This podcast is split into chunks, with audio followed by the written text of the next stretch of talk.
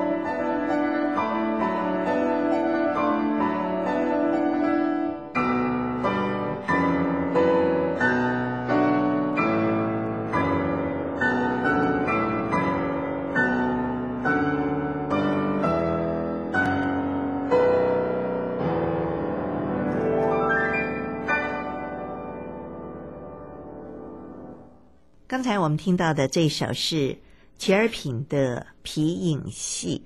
那么，听众朋友在一开始可以听到这个有东方风味的，但是又是外国人笔下的一首作品，由贾圆圆教授来演奏。贾老师您好，啊，田小，田小姐您好，然后各位呃听众朋友大家好。是，今天很开心哦，请您到我们节目当中。那么，呃，我看您资料上你在那个呃一个美国一个非常纽约。非常重要的，呃，是一个演奏厅啊，来演奏，获得非常大的回响。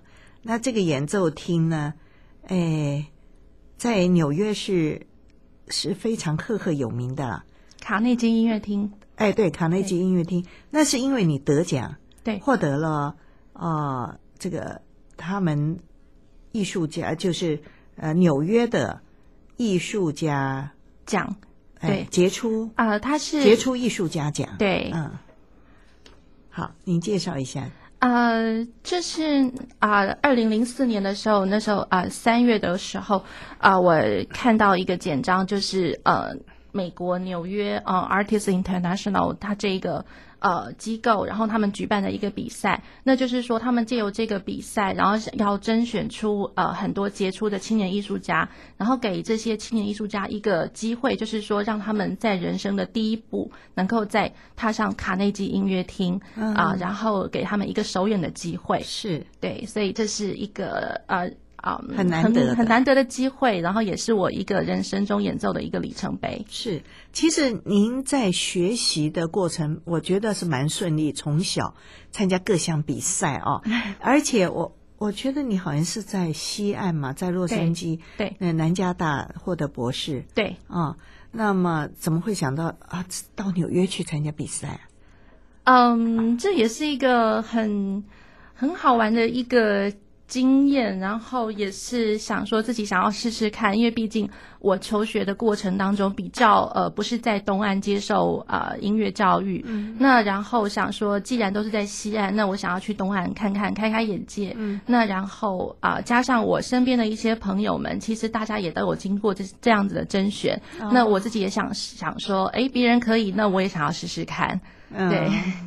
所以啊，很开心哈、哦，可以获奖。另外，你在洛杉矶也获得了，大概也是差不多的，也是一样青年什么艺术家奖。奖对啊、嗯，这是两个不同的机构。是对。那在洛杉矶有没有机会，就是到到那个洛杉矶的音乐厅去演奏，或者是跟交响乐团？呃在洛杉矶的这个比赛倒没有提供这么好的一个机会，嗯，不过我们的确就是也有在呃洛杉矶的呃当代美术馆的音乐厅演出，嗯，那然后也有呃提供在呃广播节目，就是一个现场的广播节目，现场音乐会的一个演实况演出这样子，嗯，对，嗯，所以说在外面参加各项比赛都有很多机会啊，对，哎，那您在国内也是。频频获奖，哎，从小获得好几次的奖，比方你三次获得了这个，呃，是台湾区音乐比赛的的乐曲创作冠军啊。对，乐乐曲创作冠军的话，我是从呃国中、高中到大学一连串从呃少年组、青少年组跟呃大学组的时候，连连拿了三次的冠军。哦，那钢琴乐曲创作，对乐曲创作，对，就是说作曲奖就对了。对，这是作曲啊。对，因为我啊、呃、小学开始。哎，是从国中开始念音乐班的时候，然后我一向就是钢琴主修，然后作曲副修。哦，那所以就是都一直不想放弃作曲上上面有任何的好的发展。对，所以就是我是比较主副修比较呃，同时齐头并并进的。哦、对对，那到国外呢？啊，到国外的时候就想说，真的是要呃专注在一项上面，所以我还是就是专注在我的主修钢琴上面。不过我作曲副修，我等于是不写曲子了，可是就是积极钻研在呃理论方面的知识。嗯哼，对。呃，理论方面像哪些？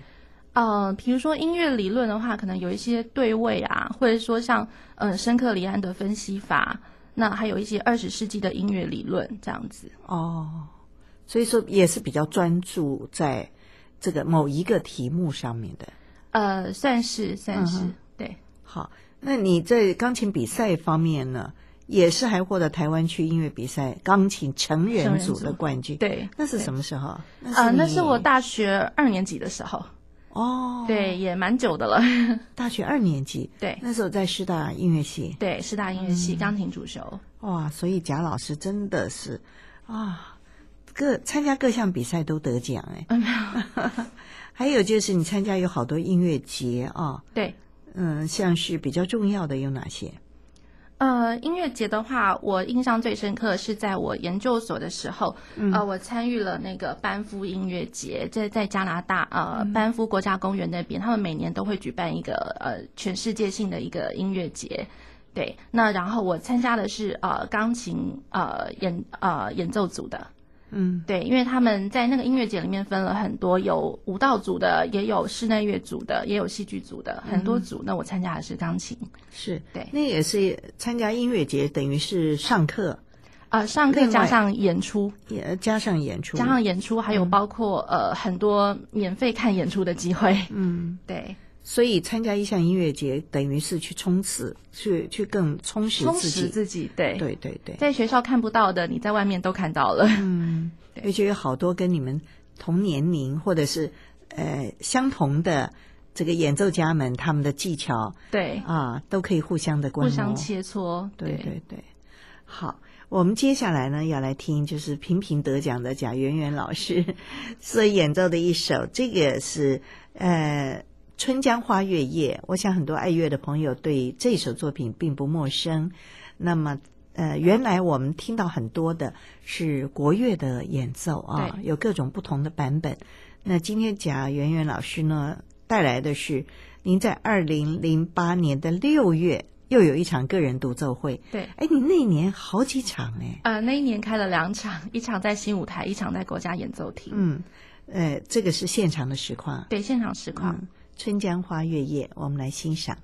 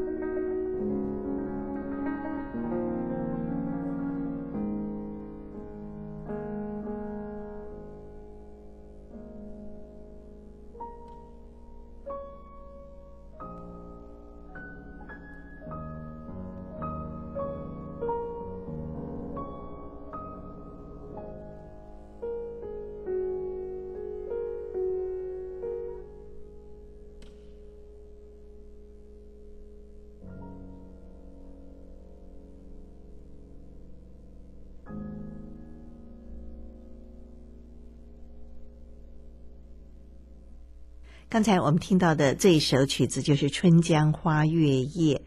哎，老师在弹这首作品之前，你有没有先去听国乐的演奏啊？呃，国乐的演出其实，因为它这个是古曲啊，嗯，《春江花月夜》应该是给古琴。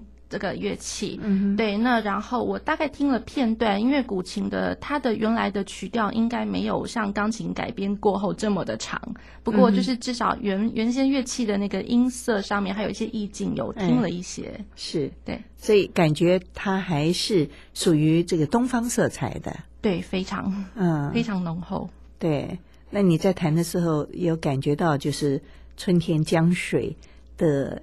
夜晚的那种情境啊，对，非常的柔美，嗯、可是非常真的是非常的漂亮，就非常感人的。对，那东西方音乐的那种呃触键呐，还有就是说它的一个表现有没有不一样呢？呃，我觉得多多少少是有。那在呃西方音乐的来讲的话，比较常感觉上是比较直接的一个表达。嗯，那东方人的话，可能也因为是民族性或是个性的关系，嗯，可能有很多是那种呃，就是呃只能意会不能言传那种感觉，嗯，那就要把这样子的感觉给弹呃融入在弹奏里面。嗯哼，对。那所以在一个呃作品啊，呃，你们在一开始演奏。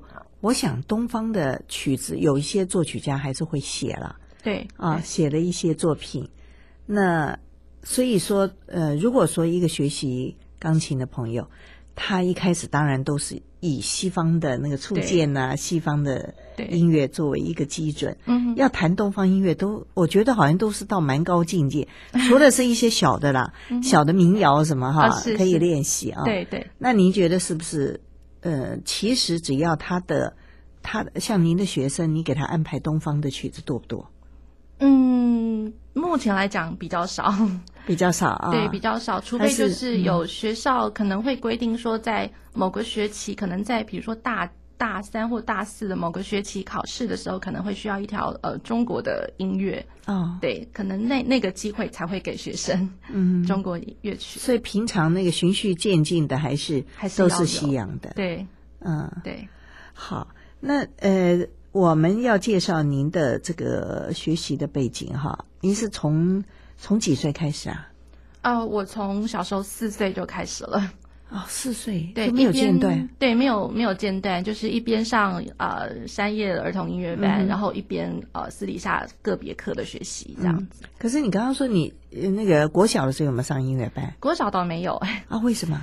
嗯，可能因为那个时候，其实我是一直都很喜欢念音乐，可是。嗯当然，那时候年纪那么小，不晓得有音乐班这回事。那然后，我的爸爸妈妈他们也希望我能够均衡的发展，嗯、不要在这么小的时候一下就被定型。嗯，对，所以小时候没有念音乐班，嗯，到国中的时候才开始。但是你的钢琴没有停，从来没有，就一直是请老师教。对对。哦，那等到你国中的时候，你已经那个时候是你是上师大附中。音乐班啊，呃，师大附中音乐班是我高中的时候，是高中。对、嗯、我国中的时候，啊，是因为我本身是中部人，嗯，对，所以我在我家那边啊、呃，在彰化的园林大同国中念音乐班，嗯，对。那其实呃，那时候国中开始念音乐班也是一个很很好玩的一个机缘。其实我原本国中的时候也没有要念音乐班，而是在我国小六年级那个时候，正好参加了呃，一样是呃。台湾区的那个音乐比赛，然后我当时在呃地区的比赛就已经得到很好的成绩，嗯，那然后正好在当地的呃音乐班的呃班主任。他们看到我有一个很好的成绩，然后就来鼓吹我爸爸妈妈。呃，这些小孩子呃已经有这么不错的成绩，为什么不让他试试看，继续往音乐这个路子走？嗯，那所以国中念音乐班的时候，也是其实是我爸爸妈妈一个试验性的心态。可是没想到，我一旦进来了这个圈子，然后就再也出不去了，因为我自己非常非常的喜欢。嗯，对。所以大同国中是公立的嘛？啊，对，公立的啊。对，那。当时班主任就看上你了，所以你就很 非常轻易的哦就能够进去。啊，当然你的成绩一直都很好了啊、哦。对对，啊、嗯，无论在学科、术科，对，还有作曲，对，是不是那个时候就接触？对对，作曲的时候是国中的时候开始的。嗯，然后当时呃，作曲是当做副修。嗯，不过我呃，当时呃，我遇到了一个非常好的老师，也算是我作曲方面的启蒙老师，李国峰老师。嗯，然后他当时带领我非常非常的多。嗯，然后给了我非常多的呃理论方面的知识，然后作曲的技巧当然也是都没有放过。嗯，对，我非常感激他。哦，所以你在这音乐上面，你真的是很努力耶。就是除了弹琴，在作曲，你也一直发挥的非常的好。那您的作品偏向哪一方面？呃，当然，学生时代的习作是比较偏向于钢琴的作品啦。嗯、那到了大学的时候，开始有尝试一些室内乐的作品。嗯哼，对。那我印象比较深刻的是，当时呃，我的老师让我去接触了一些呃呃台湾的一些呃诗词的作家。对，那然后我当时有看了看上了一呃一个词，然后。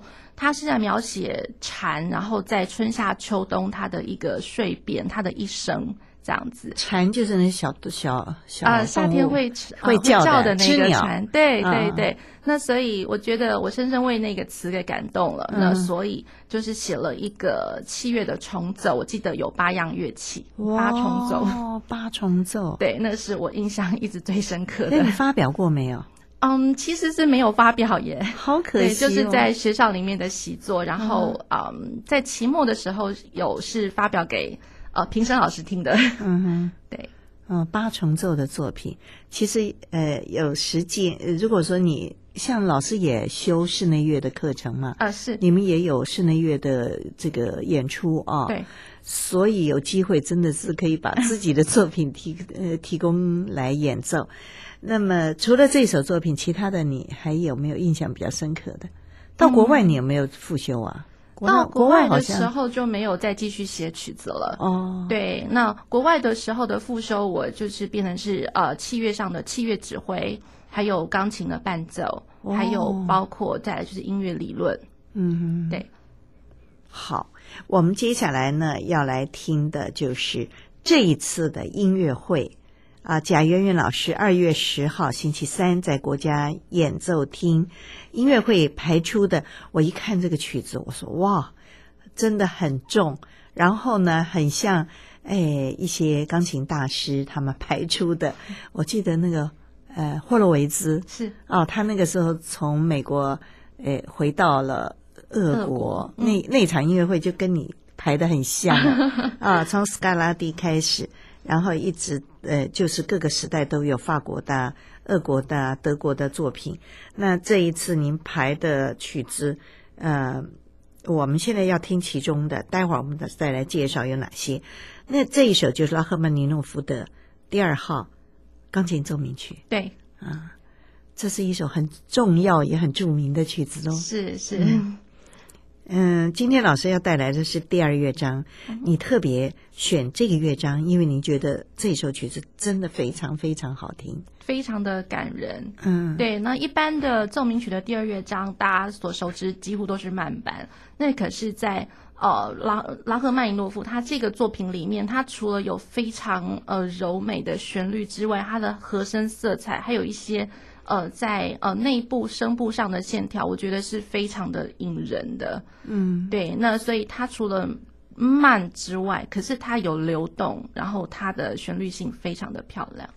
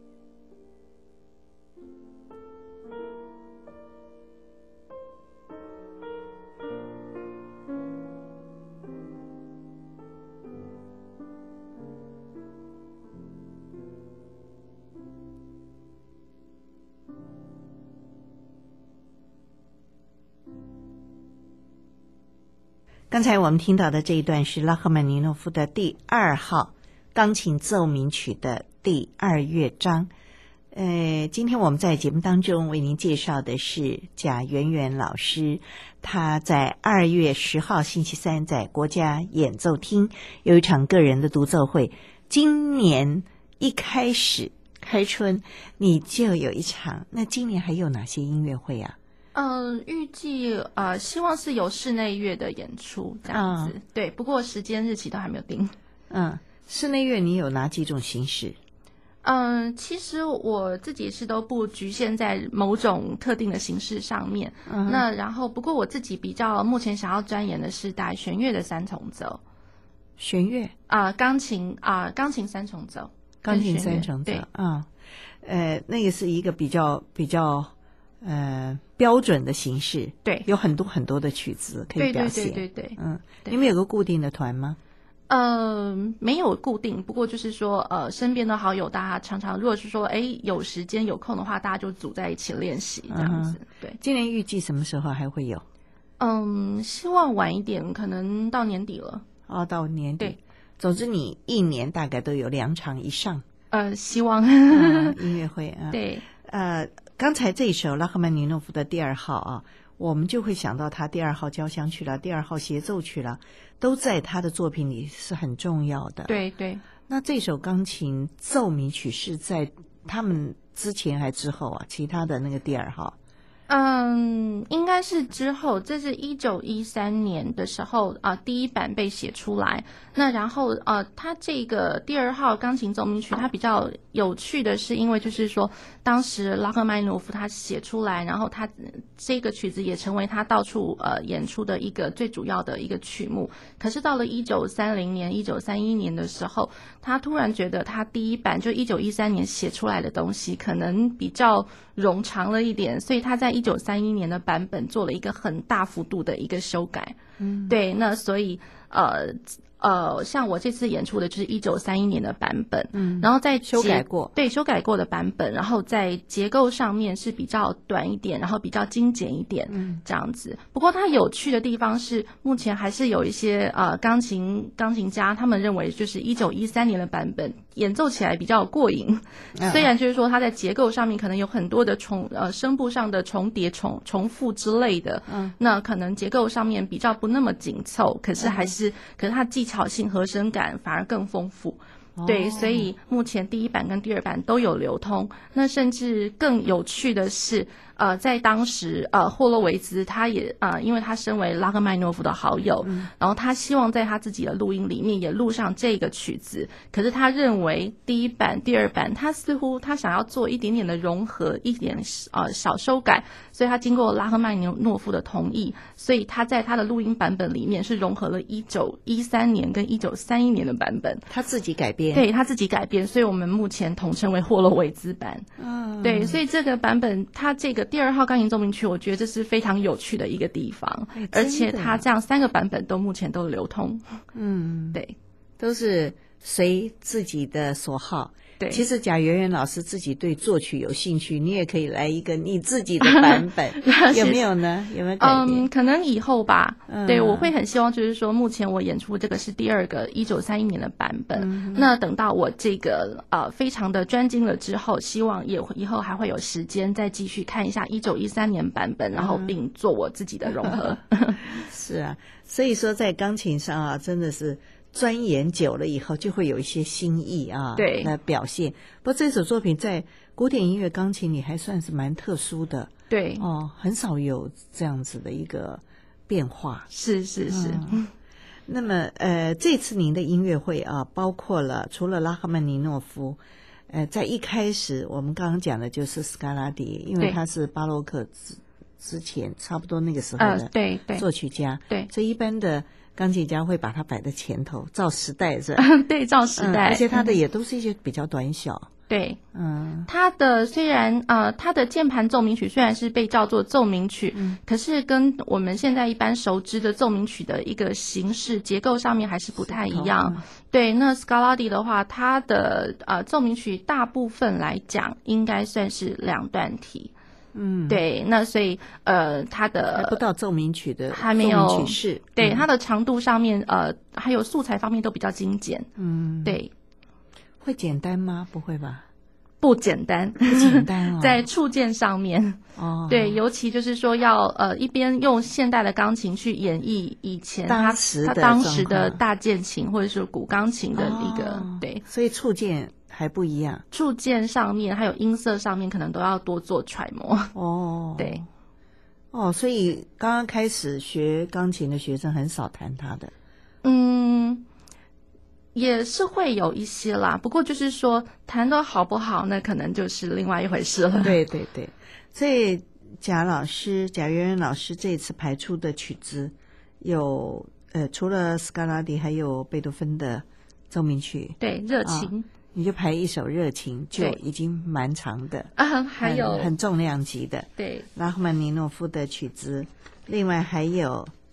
哎，还有谁的作品啊？有拉威尔的小奏鸣曲，嗯，对。那然后还有拉赫曼尼诺夫啊的前奏曲二十三之四，嗯，还有肖邦的夜曲二十七之二，就这两个都是最漂亮的，又旋律性非常优美的一个小曲子。是对。然后下半场最后一首才是拉赫曼诺夫的第二号钢琴奏鸣曲，啊，就是我们刚刚听到的。对，这个是很重量级的，啊，所以两两个重量级的摆在后，呃，这个。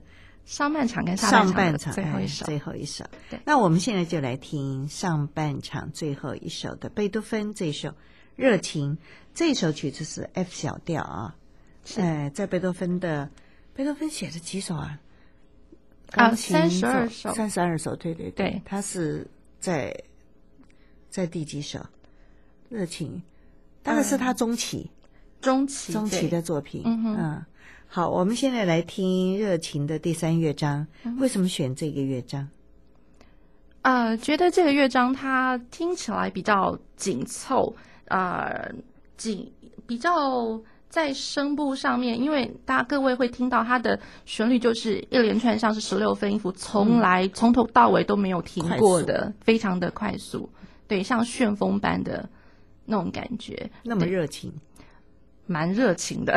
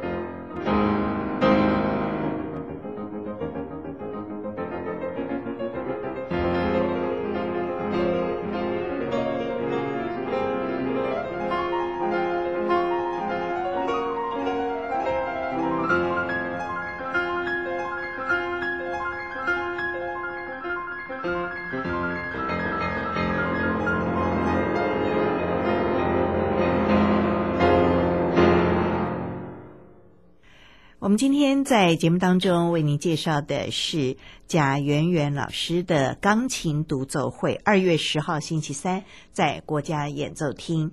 这次贾老师排出的是非常重量级的作品。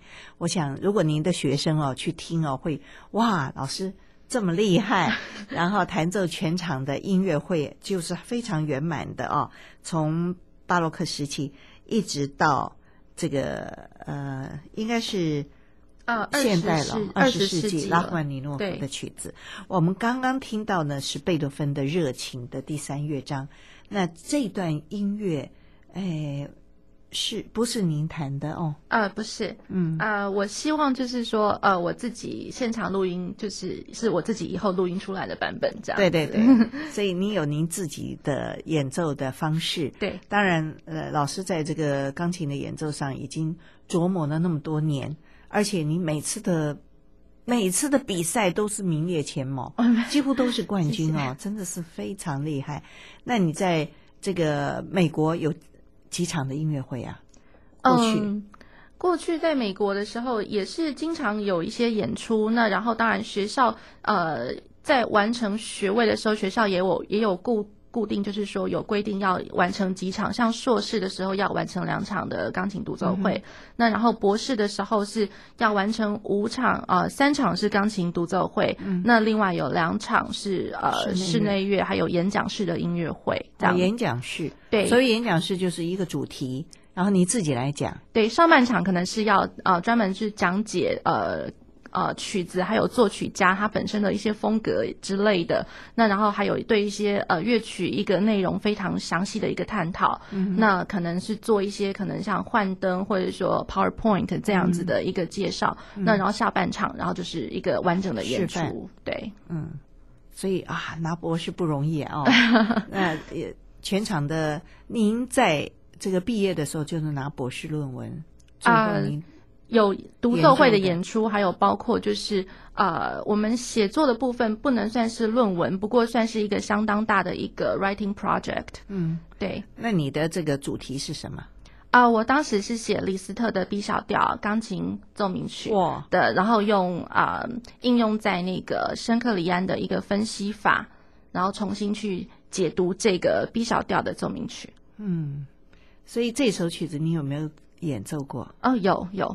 在我的那个毕业独奏会的时候有，有有演出 B 小调，所以必须你自己也要会演奏，才能够去弹，哦、对啊，去研究他的作品，对对，嗯，以后有机会我们还要请老师来给我们做一些深刻的介绍。好，没问题。嗯，好，我们呃节目最后要听的就是蒋老师的另外一个部分，那就是室内乐了，这就是您个人的演奏了啊、哦。是，嗯，这是南乃克的。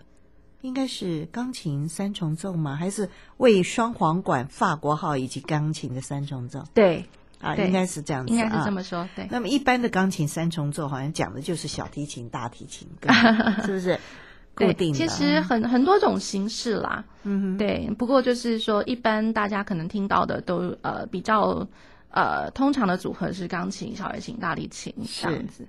那这一首曲子为什么你们会有这样的一个安排？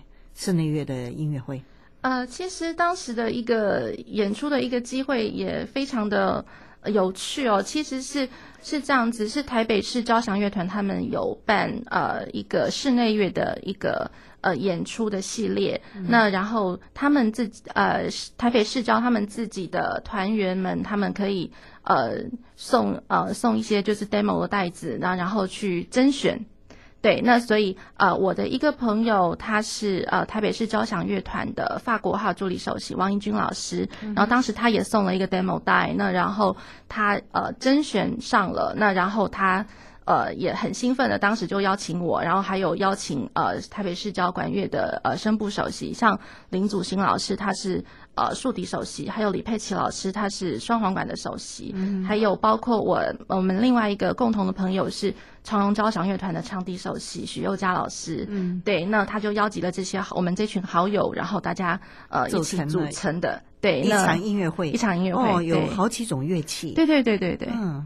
真的很精彩啊，哦，而且都是乐团的首席。对，那么这次呢，我们听到的三呃三重奏双簧管就是市交的首席李佩琦老师。对，另外还有法国号王一军老师。对，还有您，你们三位啊，这首作品可能很多听众朋友都还没听过。啊，是 哦。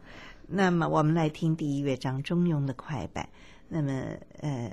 在这儿要先跟听众朋友说再会了，也谢谢贾老师到我们节目当中来介绍您这场音乐会，二月十号国家演奏厅，再会，祝您晚安。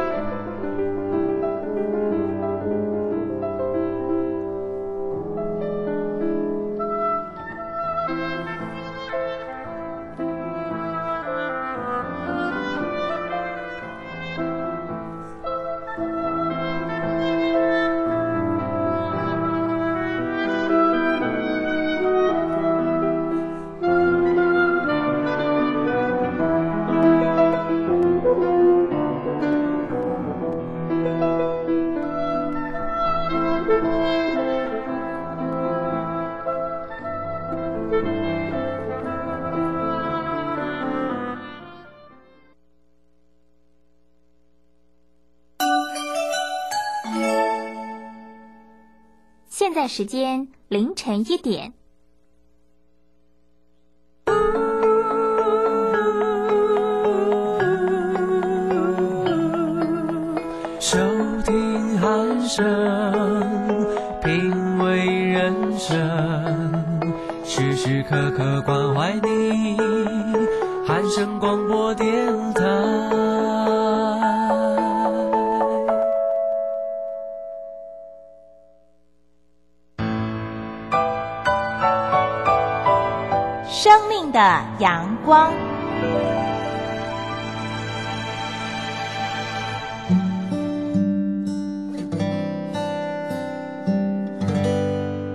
位亲爱的听众朋友，大家好，我是身心障碍者译文推广协会朱万花。